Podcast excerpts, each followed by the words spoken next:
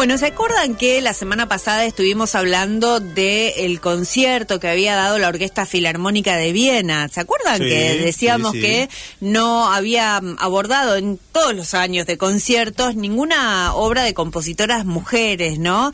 Y em, cuando escuchábamos o, leíamos, mejor dicho, lo que decía uno de los directivos de la orquesta era más o menos que, bueno, cuando encontremos una obra que esté buena la vamos a hacer, ¿no? Más o menos eso decía, entonces a nosotros se nos había ocurrido en ese momento aportarle, porque quizás no lo conocía, al mapa de creadoras de la historia de la música, ¿no? Que seguramente allí iba a encontrar buenas producciones, si es que lo que le faltaba era, no encontrar esas buenas producciones. Búscalas por acá. Creemos en esa, en esa declaración que hizo, por supuesto, ¿no?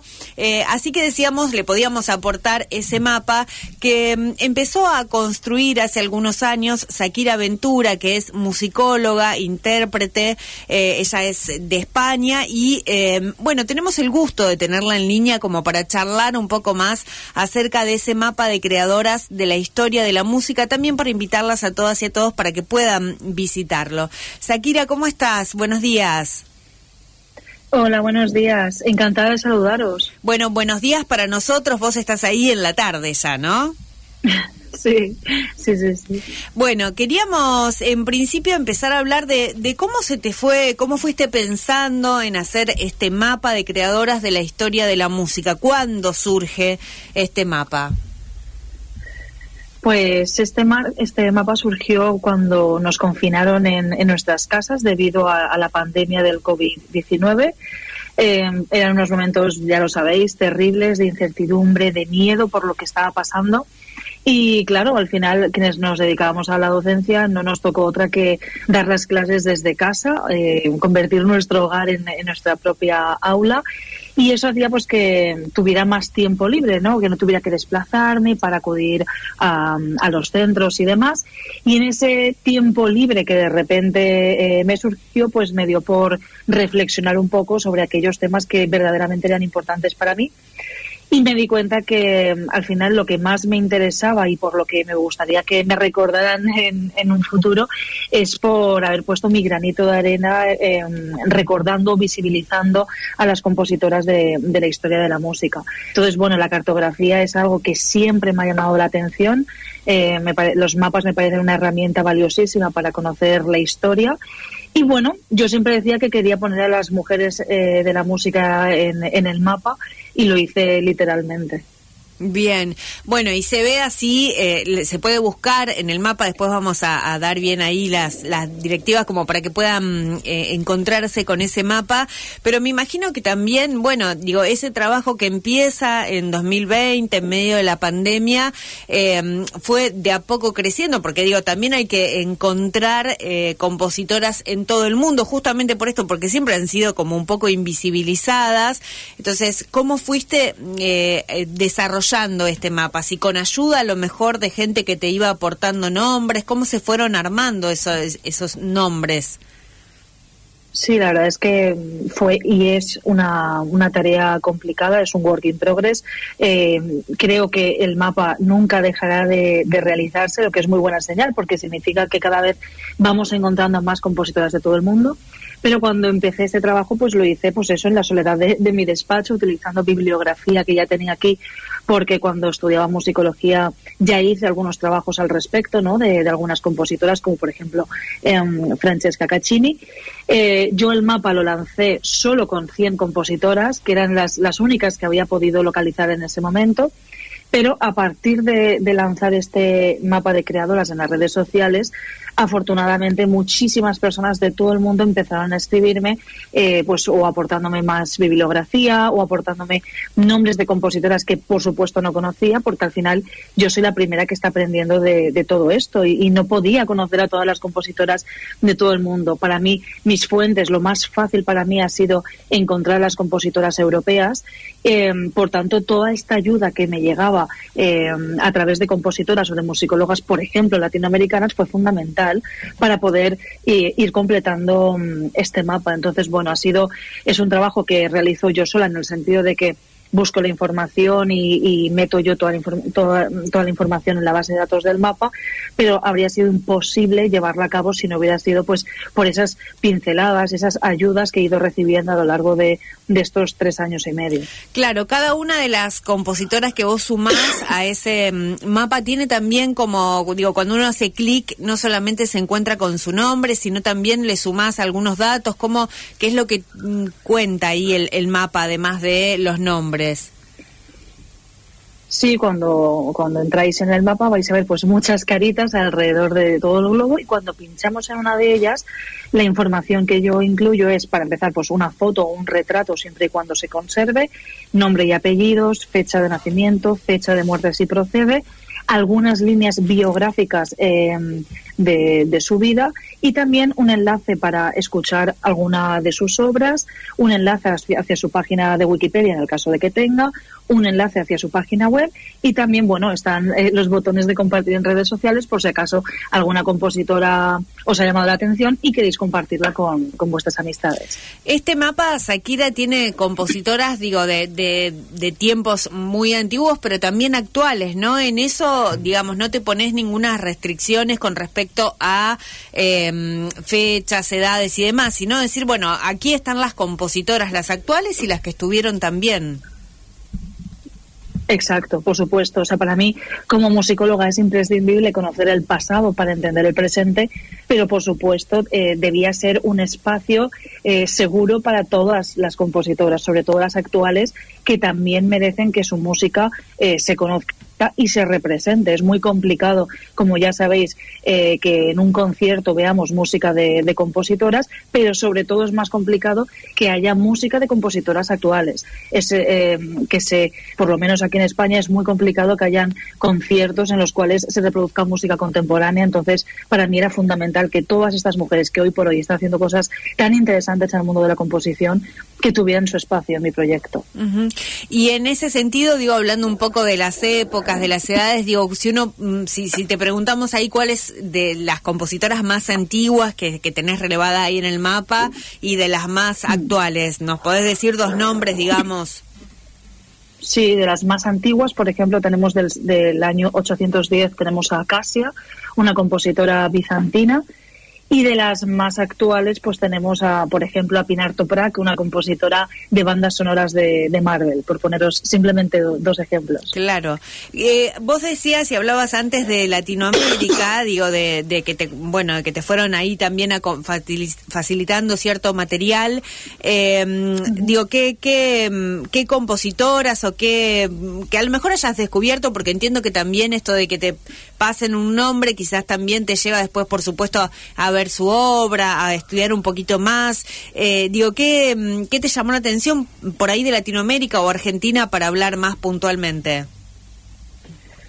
principalmente lo que más me llamó la atención de las compositoras latinoamericanas eh, fue su, su increíble generosidad. O sea, a mí me escribieron y me escriben eh, muchas compositoras latinoamericanas, no para presentarse a ellas mismas, eh, para decirme, Shakira, que yo soy compositora, méteme en el mapa. No, no tanto para eso, sino para hablarme de otras colegas, de otras compañeras suyas compositoras. Para, para mí eso fue eh, algo que me emocionó enormemente, ¿no? Porque siempre las mujeres tenemos esa lacra de que como que mm, tenemos envidia las unas de las otras, nos ponemos siempre problemas, ¿no? Para que las otras no triunfen. Y en este sentido fue todo lo contrario. Para mí fue maravilloso que, por ejemplo, Gabriela Ortiz, compositora mexicana, me escribiera para recomendarme otras compositoras mexicanas. Yo, Gabriela Ortiz, no sabía quién era. Yo simplemente era un nombre y un apellido, una mujer que me escribió para recomendarme compositoras y fue bastante después cuando me enteré de que ella misma era una grandísima compositora.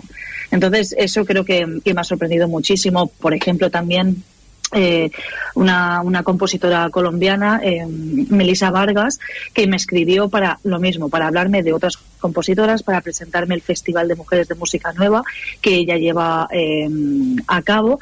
Y luego ya entonces fue cuando supe que ella misma era compositora. En fin, eso creo que ha sido lo, lo más bonito, lo más enriquecedor y de las cosas, de las mejores cosas que me llevo de este proyecto. Bien, bueno, y, con respecto, pensaba también con respecto a, mm, a, el mapa, este trabajo, digo, que vos venís haciendo desde hace unos años, eh, ¿sentís que en este tiempo las cosas van cambiando? Vos decías recién, bueno, que era muy difícil que se incorporen compositoras jóvenes a los repertorios eh, de, por ejemplo, de orquestas o, de, agrupaciones, y mm, ¿crees que eso va cambiando? ¿Cómo lo venís percibiendo vos que estás, de, digo, me parece que este mapa también lo que permite un poco es eh, ponerte más en contacto con, bueno, estas cuestiones que tienen que ver con las compositoras y la, la incorporación de las mismas en repertorios. Sí, o sea, toda la razón. Precisamente llevar a cabo este proyecto hace que esté sumergida en, el tema. Y ya ves tú, el mapa tiene tres años y medio. Y en estos tres años y medio yo ya he visto una gran evolución. También es verdad que yo soy muy optimista al, al respecto, sin descuidar eh, la, realidad no tan de, de, la marginación tan terrible que sufren la, y sufrimos las mujeres en la música. Pero yo sí que he visto una evolución. En estos tres años y medio he visto como cada vez, eh, por ejemplo, el mapa se utiliza en más instituciones de formación, en más conservatorios, universidades, eh, institutos, colegios, y eso implica que las nuevas generaciones van a conocer a estas mujeres porque ya se las están introduciendo en las aulas. Luego eh, también me, hacen llegar eh, muchísimos programas de concierto en los que ya estas mujeres empiezan a tener eh, mayor presencia. Entonces yo soy muy optimista al respecto. Si en estos tres años yo ya he notado este cambio, quiero pensar que dentro de 30, o, o, a lo mejor también peco de optimista, pero me encantaría que dentro de 30 años el mapa ya no fuera necesario, porque eso significaría que se ha quedado obsoleto y que las mujeres ya aparecen en igualdad de condiciones encima de los escenarios, en las grabaciones de música, en las aulas, etcétera.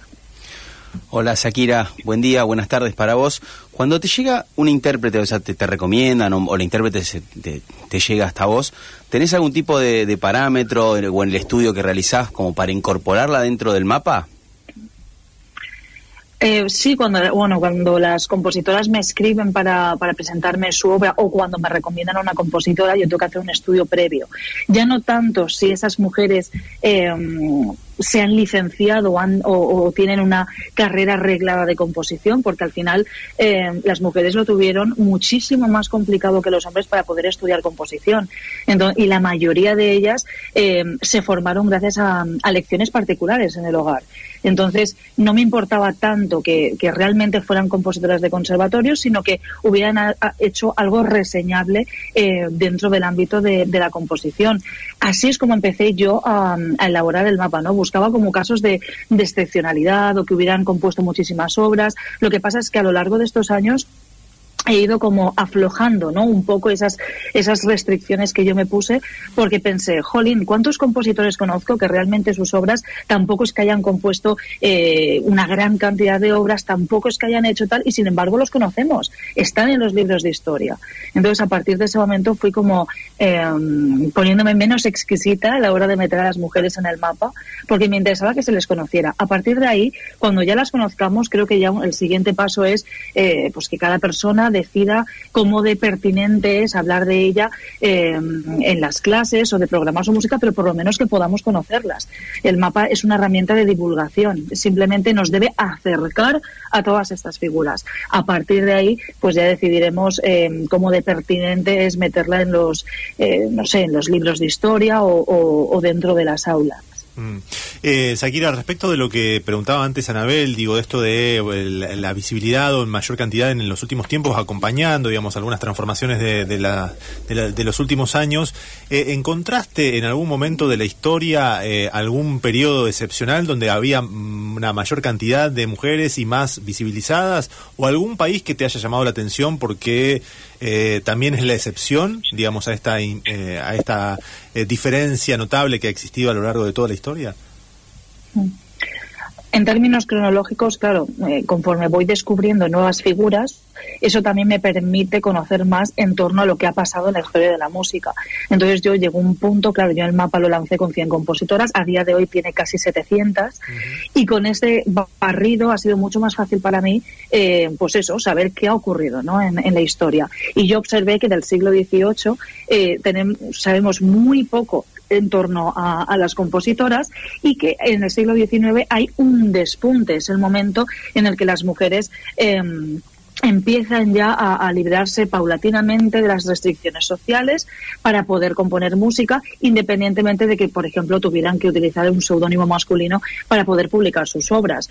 En el siglo XIX conocemos muchísimos casos de, mujeres, como digo, que, tocaban, que componían, porque mm, al final era saber hacer música, tocar, componer, eh, era un sinónimo de buena educación, ¿no? Era también un reclamo para el futuro pretendiente con, el que se fuera a casar.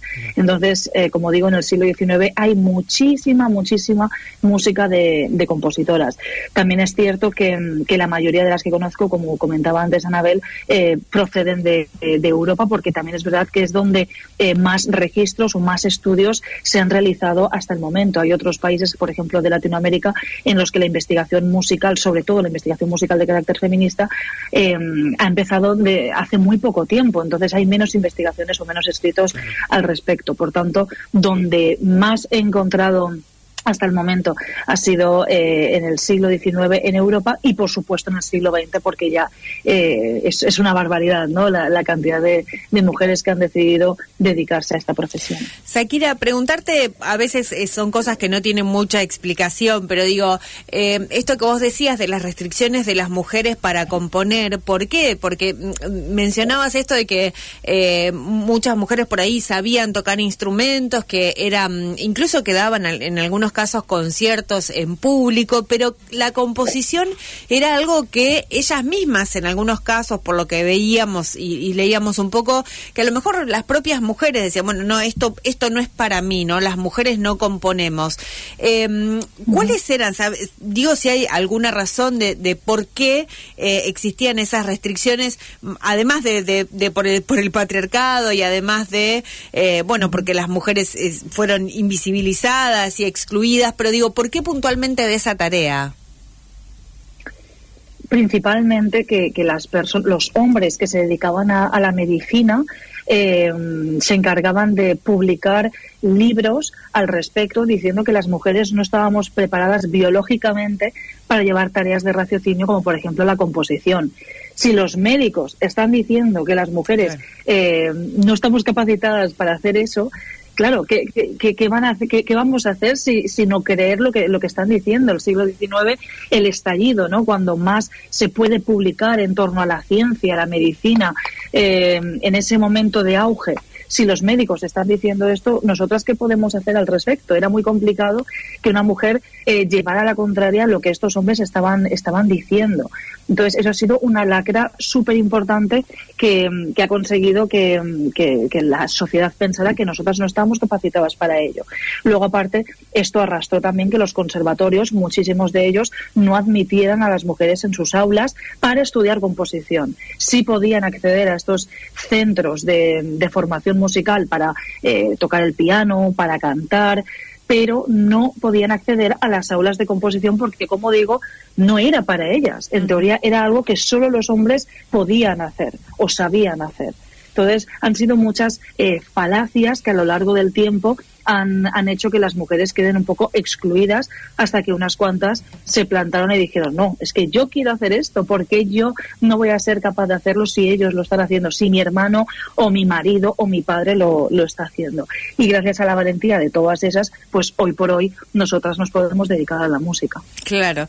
Bueno, y pensaba también, estábamos aquí recorriendo el mapa que ya vamos ahí a pasar bien la página porque incluso nos lo están pidiendo para que para poder verlo, oyentes que van escribiendo Em, pensaba si en lugares donde todavía no tenés ahí ninguna compositora, no sé, estoy viendo, por ejemplo, Argelia, Libia, no sé, lugares donde no, no has podido encontrar compositoras, eh, si, si te das como esa búsqueda particular en esos lugares o si, bueno, un poco vas dejando que a lo mejor en algún momento llegue alguna de esas compositoras por intermedio de otra persona o por ella misma.